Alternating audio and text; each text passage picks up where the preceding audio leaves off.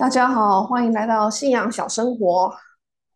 我今天要补充一下上次讲的如何祷告中的第五点，就是关于祷告之后要如何安静仰望。当然是安静仰望我们的天父。那有一个姐妹要我呃解释一下，我上一个呃影片中讲到的是要像撒母耳一样，请。神说话，然后仆人静听。他说：“这个说话，请神说话，是神会直接跟我们说话吗？还是我们要马上祷告完之后去读圣经呢？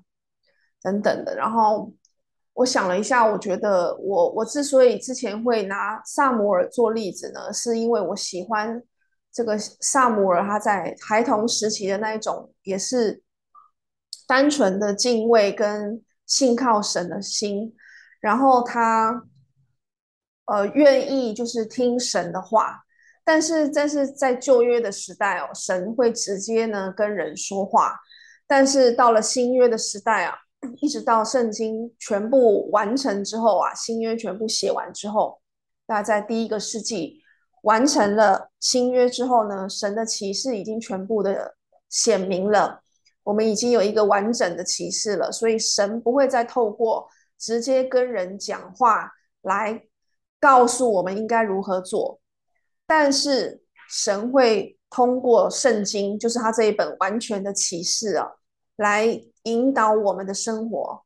所以这就是为什么，呃，在圣经中，呃的铁萨罗尼迦的前书的十七章十一节有说到，就是我们呃要像庇哩亚的人，他们先于铁萨罗尼迦的人。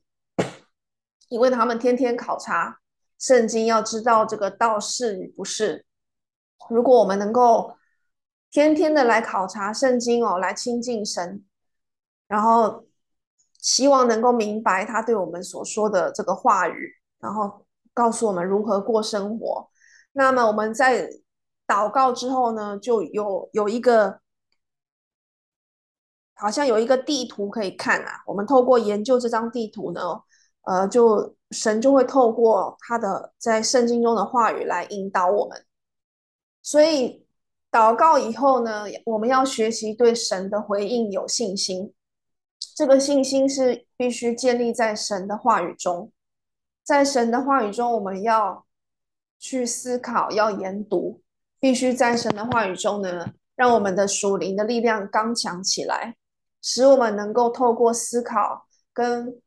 查考神的话语来分辨我们每一天生活的是非对错，我们知道哪些事情应该怎么做，哪些事情不应该做。我想透过我们亲近神，读他的话语，然后请求他的带领，在属属灵上面引导我们哦。这个就是我们如何在祷告以后呢，如何的来仰望神。在这个过程中呢。纵使神也可能不是马上回应我的祷告，不是按着我的时间，或者甚至他并没有应允我的祈祷，他没有按照我想要的这个方式来回应我。可是呢，因为我们在神的话语中有成长，我们就知道一切的安排其实都是出于神长阔高深的爱。